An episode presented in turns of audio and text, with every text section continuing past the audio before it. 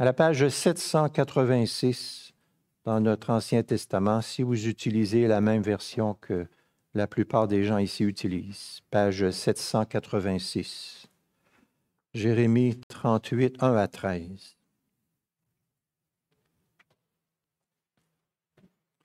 Avant d'écouter cette lecture, nous prions.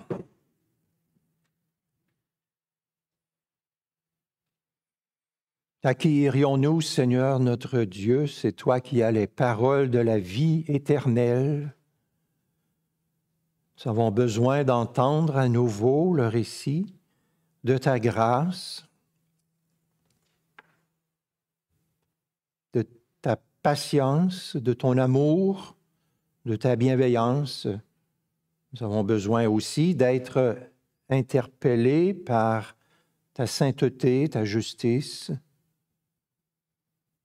Nous te louons, Seigneur notre Dieu, de pouvoir être ensemble une fois de plus dans ta paix pour nous mettre à l'écoute de ta vérité. Nous te supplions d'œuvrer en chacun de nous par ton Saint-Esprit pour que nous puissions être édifiés, encouragés et désireux de nous consacrer davantage à toi et vivre dans la confiance totale en toi. Fais-nous du bien, Seigneur, nous t'en supplions par Jésus-Christ, notre Sauveur. Amen. Écoutons ensemble cette première lecture en Jérémie 38, les versets 1 à 13. Shephasia, fils de Matan, Gedalia, fils de Pachour, Yukel, fils de Shélémia, et Pachour, fils de Malkia, entendirent les paroles que Jérémie adressait à tout le peuple en disant ainsi parle l'Éternel, celui qui restera dans cette ville mourra par l'épée, par la famine ou par la peste, mais celui qui sortira pour se rendre aux Chaldéens gardera la vie, sa vie sera son butin et il vivra. Ainsi parle l'Éternel, cette ville sera vraiment livrée aux mains de l'armée du roi de Babylone qui la prendra. Les ministres dirent au roi que cet homme soit mis à mort car c'est lui qui décourage les hommes de guerre restant dans cette ville, ainsi que tout le peuple, en leur tenant de tels discours. Cet homme ne cherche pas le bien de ce peuple, mais son malheur. Le roi Sédécias répondit, Le voici, il est entre vos mains, car le roi ne peut rien en ce qui vous concerne. Alors ils prirent Jérémie, le jetèrent dans la citerne de Malkiaou, fils du roi, laquelle se trouvait dans la cour de garde. Ils descendirent Jérémie avec des cordes. Il n'y avait point d'eau dans la citerne, mais il y avait de la boue, et Jérémie enfonça dans la boue. Ebed Melech, l'Éthiopien, chambellan qui était dans le palais du roi, apprit qu'on avait mis Jérémie dans la citerne. Le roi siégeait à la porte de Benjamin. Ebed Melech sortit du palais du roi et parla au roi en ces termes Ô roi, mon seigneur, ces hommes ont mal agi en tout ce qu'ils ont fait au prophète Jérémie en le jetant dans la citerne. il mourra de faim sur place, car il n'y a plus de pain dans la ville. Le roi donna cet ordre à Ebed-Mélec, l'Éthiopien. Prends sous tes ordres ici trente hommes, et tu feras remonter de la citerne le prophète Jérémie avant qu'il ne meure. Ebed-Mélec prit les hommes sous ses ordres et se rendit au palais du roi dans le lieu au-dessous du trésor. Il en sortit des lambeaux usés de vieux haillons et les descendit à Jérémie dans la citerne avec des cordes. Et Mélec l'Éthiopien dit à Jérémie, Mets ces lambeaux usés et ces haillons sous tes aisselles par-dessous les cordes. Jérémie fit ainsi. Ils retirèrent Jérémie avec les cordes et le firent remonter de la citerne. Jérémie resta dans la cour de garde. Nous avons une deuxième lecture, la page 798. Jérémie 39, 15 à 18. Jérémie 39, 15 à 18. La parole de l'Éternel fut adressée à Jérémie en ces mots pendant qu'il était détenu dans la cour de garde. Va, parle à Ebed-Melech, l'Éthiopien, tu lui diras Ainsi parle l'Éternel des armées, le Dieu d'Israël. Voici, je vais faire venir sur cette ville ce que j'ai prononcé pour le malheur et non pour le bien. Cela arrivera en ce jour-là sous tes yeux. Mais en ce jour-là, je te délivrerai, oracle de l'Éternel, et tu ne seras pas livré entre les mains des hommes que tu redoutes. je te ferai échapper, et tu ne tomberas point par l'épée. Ta vie sera ton butin, parce que tu as eu confiance en moi, oracle de l'Éternel. Amen. Prenez une seconde pour regarder vos pouces et remercier Dieu pour vos pouces. Ne pas avoir de pouces, ça change la vie. Avez-vous déjà, essayé de manger sans vous servir de votre pouce, ou de vous brosser les dents, ou de boutonner un vêtement sans vos pouces, ou d'attacher vos souliers sans vos pouces, ou de vous peigner sans pouces. Le pouce joue un rôle très important dans notre corps. Bien qu'il soit petit, comparé à l'ensemble du corps, il est indispensable, il est essentiel. De même, dans l'Église, qui est appelée le corps du Christ, que Jésus s'est acquis par son sang, toutes les parties du corps sont importantes et personne ne doit se considérer comme pas important, au contraire. L'apôtre Paul écrit, L'œil ne peut pas dire à la main, je n'ai pas besoin de toi, ni la tête dire aux pieds, je n'ai pas besoin de vous. il compare le corps humain au corps qu'est l'Église, de même, selon les dons que Dieu a impartis à chacun, tous les membres sont importants, essentiels, indispensables. Chacun a un rôle important à jouer. Nous terminons ce matin une série de prédications sur des personnages moins connus de la Bible, mais qui ont joué un rôle important dans la grande histoire du salut du peuple de Dieu. Nous faisons connaissance ce matin avec Ebed Melech, qui est appelé le bon samaritain de l'Ancien Testament. Ebed Melech a été utilisé par l'Éternel Dieu pour sauver la vie du prophète Jérémie. J'ai structuré mon message ce matin en deux parties. Premièrement, le motif de l'arrestation du prophète Jérémie pour le mettre à mort. Et deuxièmement, Ebed Melech, le moyen que Dieu a décrété pour sauver la vie de son serviteur, le prophète Jérémie. Voyons premièrement le motif de l'arrestation du prophète Jérémie pour le mettre à mort. À l'époque où ces événements se déroulent, le peuple d'Israël vit probablement une des pires, sinon la pire époque de sa vie. Le peuple d'Israël a rejeté le message de Dieu, a repoussé les prophètes, s'est endurci dans son incrédulité. Et là, Israël doit récolter ce qu'il mérite. Les ennemis babyloniens sont à la porte et veulent tout détruire la ville de Jérusalem. Dans son amour et sa patience, l'Éternel Dieu envoie encore une fois le prophète Jérémie, son serviteur, pour interpeller le peuple, pour essayer de, saisir le peuple, pour qu'il se détourne de l'idolâtrie et du péché, qu'il puisse éviter la misère, de la destruction qui s'en vient. Mais ils ne veulent rien savoir. Quand j'étais jeune, on disait c'est comme parler au poil. Autrement dit, ils n'écoutent pas, ils ne font pas ce que Dieu dit. Donc, le prophète Jérémie, dans les versets que nous avons lus,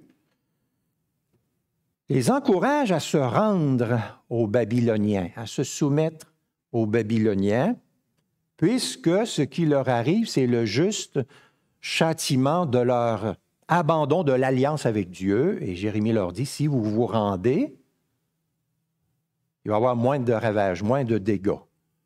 Nous lisons verset 2, Ainsi parle l'Éternel, celui qui restera dans cette ville mourra par l'épée, par la famine et par la peste. Mais celui qui sortira pour se rendre aux Chaldéens gardera la vie. Sa vie sera son butin et il vivra.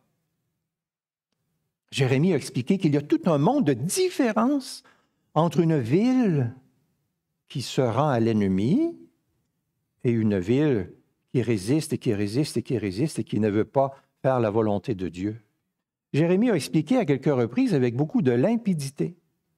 Comme ici, s'ils se rendent, il va y avoir moins de dégâts. Mais si vous persistez à vous opposer à ce que Dieu demande de vous, qu'est-ce qui va arriver? Le siège va se prolonger, il va y avoir l'incendie de la ville, il va y avoir toutes sortes de, mauvaises attitudes des ennemis, il va y avoir des viols, ça va être épouvantable. Donc, rendez-vous et ça va être moins pire.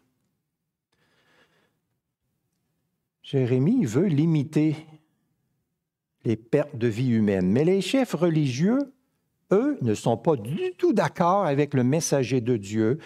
Et regardez bien le verset 4.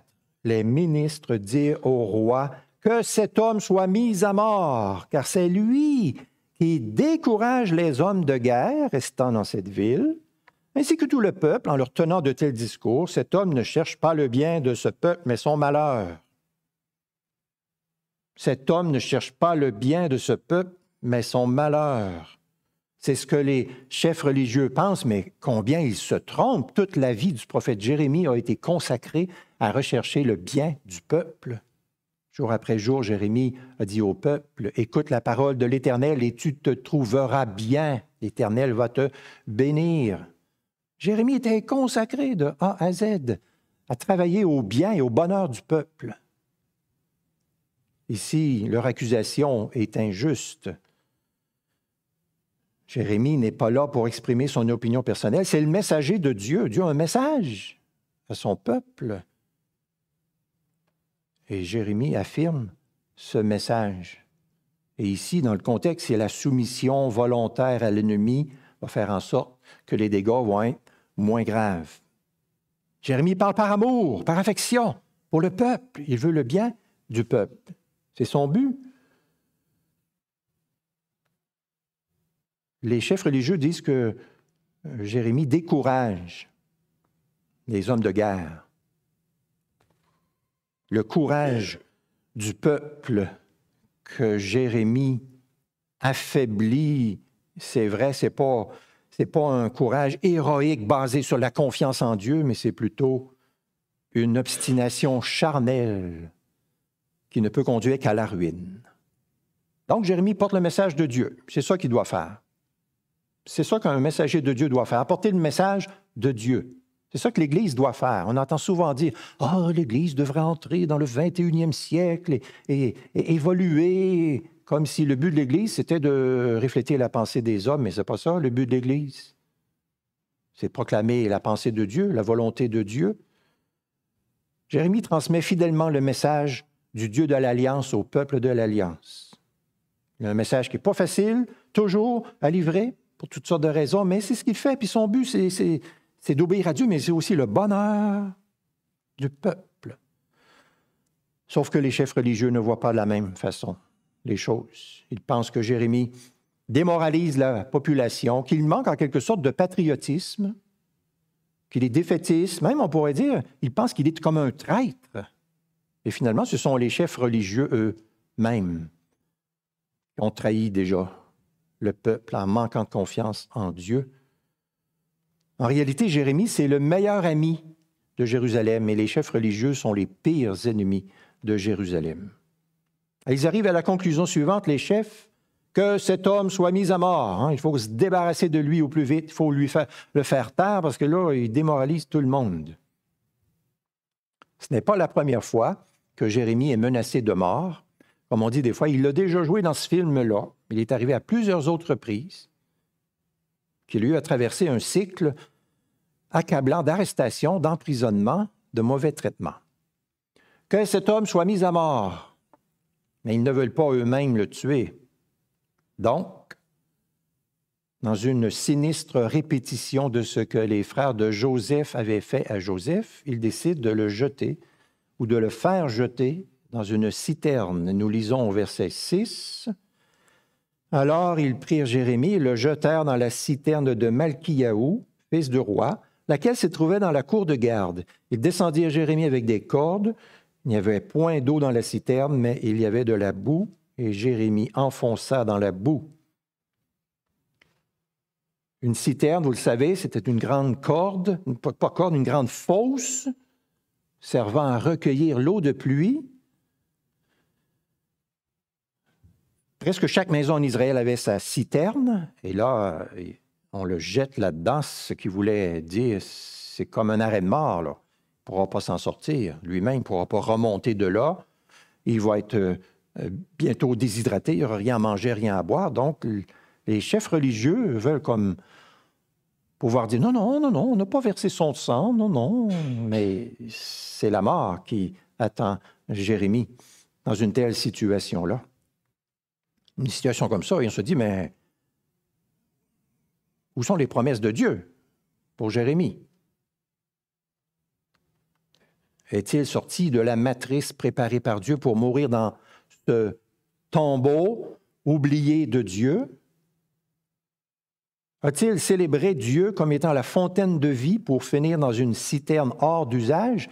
Comment se sent-il dans le fond de la citerne? Pouvons-nous le savoir?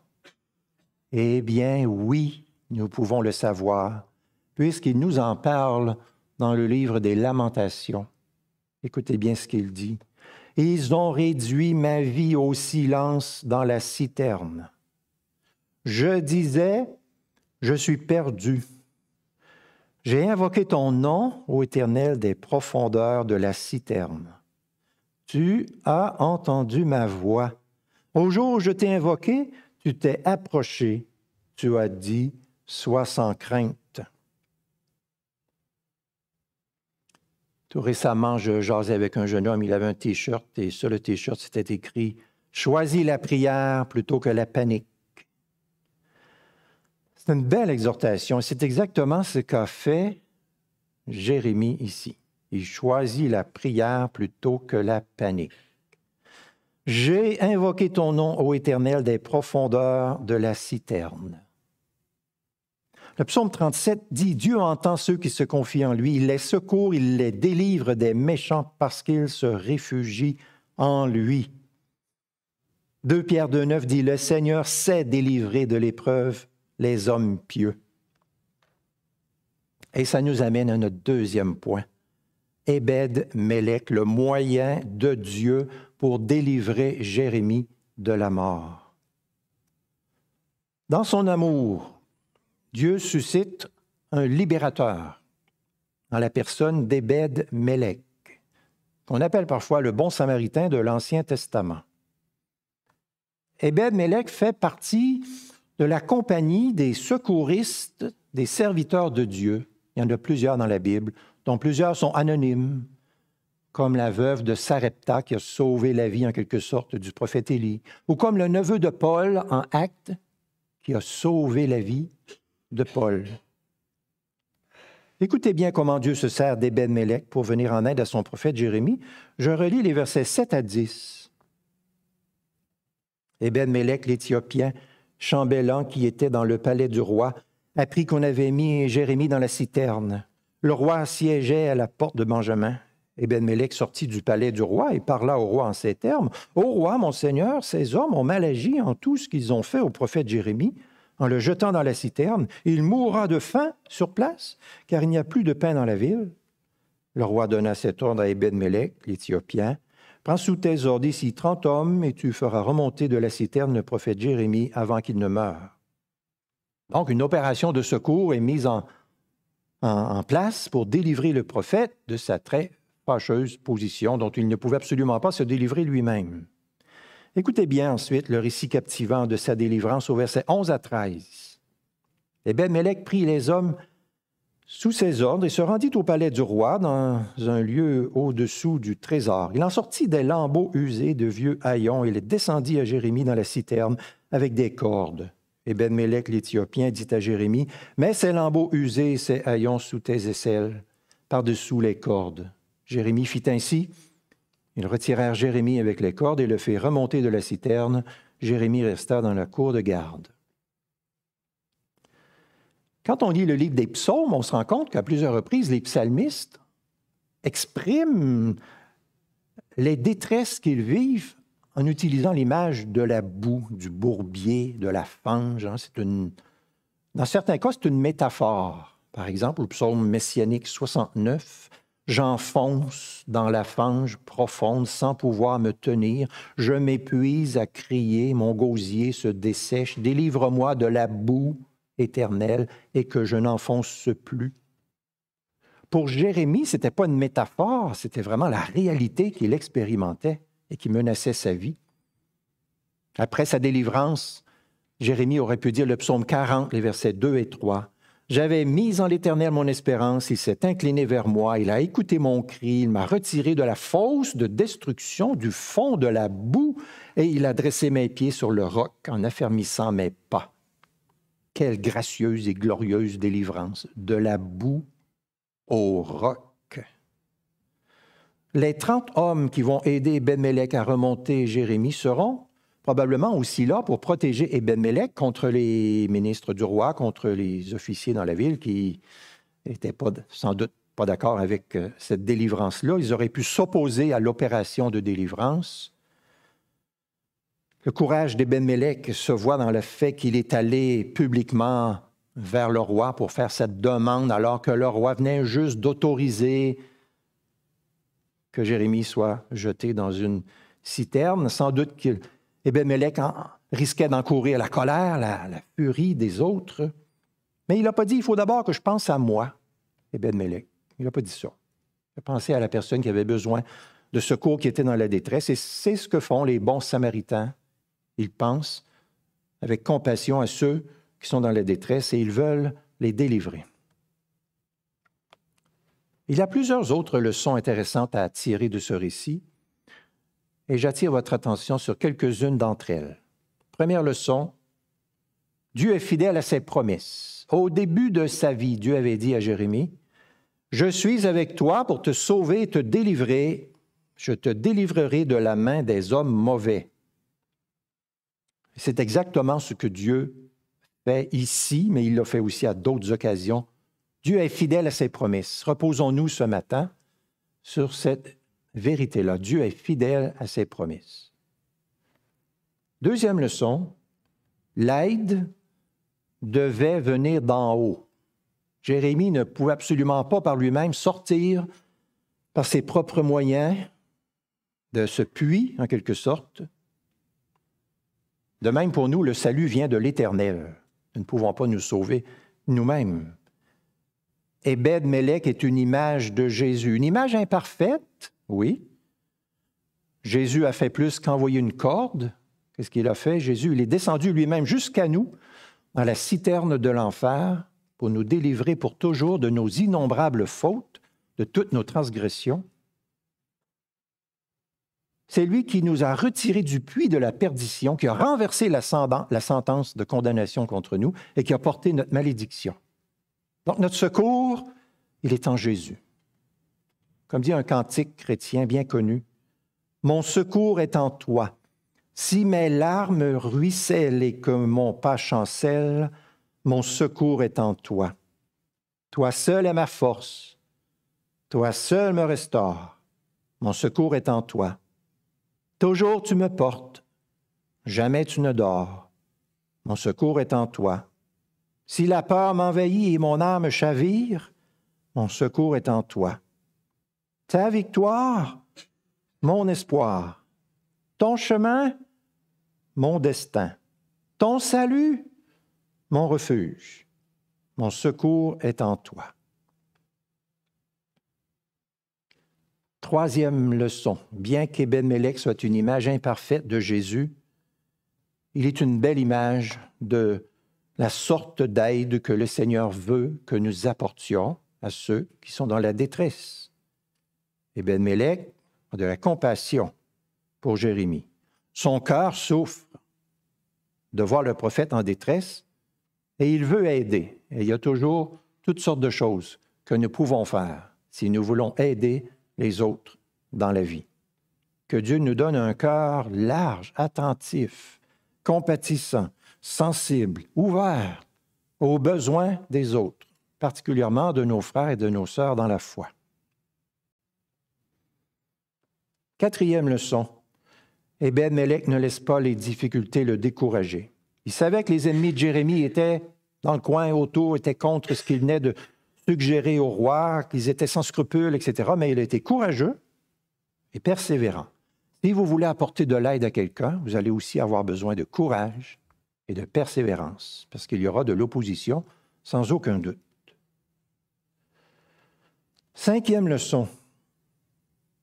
La façon de faire d'Eben Melech nous enseigne que la corde de la délivrance ne doit pas blesser ceux que nous aidons. Autrement dit, il ne faut pas que nous heurtions ceux que nous aidons, qu'ils souffrent plus de notre remède que de leur maladie. Eh bien, Mélec prend des précautions pour assurer le confort du prophète. Il se sert des lambeaux usés de vieux haillons. Nous, on appelle ça des guenilles. C'est un détail savoureux du récit de nous indiquer que Eben Melech matelasse en quelque sorte les cordes pour veiller le plus possible à ne pas blesser Jérémie lorsqu'on va la remonter de là. Tout peut être utilisé par Dieu. Chaque guinée a sa mission. Le Seigneur peut faire de grandes choses avec des choses qu'on pensait ne servaient plus à rien. L'Épître aux Hébreux aurait pu ajouter en Hébreu 11, Par la foi, Eben Melech a sauvé Jérémie en utilisant un paquet de vieilles guenilles, parce que c'est ce qui s'est passé. Sixième leçon, rappelons-nous toujours qu'une initiative d'une personne peut entraîner d'autres personnes à faire du bien. Eben Melech fait une démarche auprès du roi, puis le roi lui donne 30 hommes pour l'aider. Hein? Lorsque nous faisons quelque chose pour le Seigneur, de tout cœur, pour le servir, pour sa gloire, si on monte le chemin, d'autres vont nous suivre. Septièmement et finalement, Ebed Melech a vu que Dieu paie toujours le meilleur salaire qui soit. Qu'est-ce que je veux dire par là? C'est le moment de relire maintenant Jérémie 39, 15 à 18. Je relis ces versets pour conclure. Parole de l'Éternel fut adressée à Jérémie en ces mots pendant qu'il était détenu dans la cour de garde. Va, Parle à Ebed-Melech l'Éthiopien, tu lui diras ainsi par l'Éternel des armées, le Dieu d'Israël, Voici, je fais venir sur cette ville ce que j'ai prononcé pour le malheur et non pour le bien. Cela arrivera en ce jour-là sous tes yeux, mais en ce jour-là, je te délivrerai, oracle de l'Éternel, et tu ne seras pas livré entre les mains des hommes que tu redoutes. Je te ferai échapper, tu ne tomberas point par l'épée.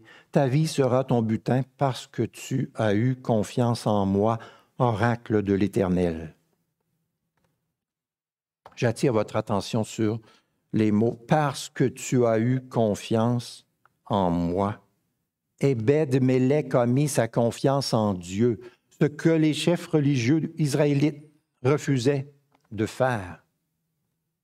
La foi d'un étranger, il était éthiopien, tranche avec l'incrédulité, l'incroyance endurcie des chefs du peuple d'Israël. Et Ebed Melech va être récompensé pour sa confiance en Dieu sa vie va être épargnée. C'est ce que Dieu lui promet. Toute cette portion des Saintes Écritures nous encourage vivement à faire le plein de confiance en Dieu. Parce que tu as eu confiance en moi, je te ferai échapper. Sa confiance en Dieu, et Ben il l'a démontré en venant au secours du prophète Jérémie.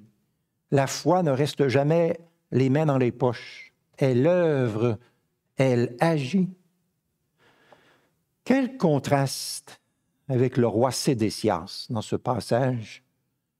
Sédécias se révèle incapable de marcher avec Dieu, de recevoir le message de Dieu, de prendre soin du prophète. Il branle, il chambranle. Ses ministres lui disent qu'il soit mis à mort. Et Sédécias dit Prenez-le, mettez-le à mort. Eh bien, Mélèque vient, bien, ils vont sortir de là. Oui, sort-le de là. Et c'est comme ça dans les, versets avant et après. Indécis, agissant sur les influences du moment, versatile, changeant. N'en finit plus, lui, on pourrait dire, de s'enliser dans la boue de l'indécision. Heureusement que notre roi Jésus n'est pas comme Sédécias. Notre roi Jésus nous a apporté la bonne nouvelle. Cette bonne nouvelle ne consiste pas à nous dire voici des conseils que vous devriez suivre, mais la bonne nouvelle nous apprend à faire confiance à notre roi, Jésus. Ce roi Jésus n'a pas l'autorité et la puissance seulement de nous dire ce que nous devons faire, mais il a la puissance et l'autorité de faire ce que nous ne pouvons pas faire et de nous le donner en cadeau. Amen.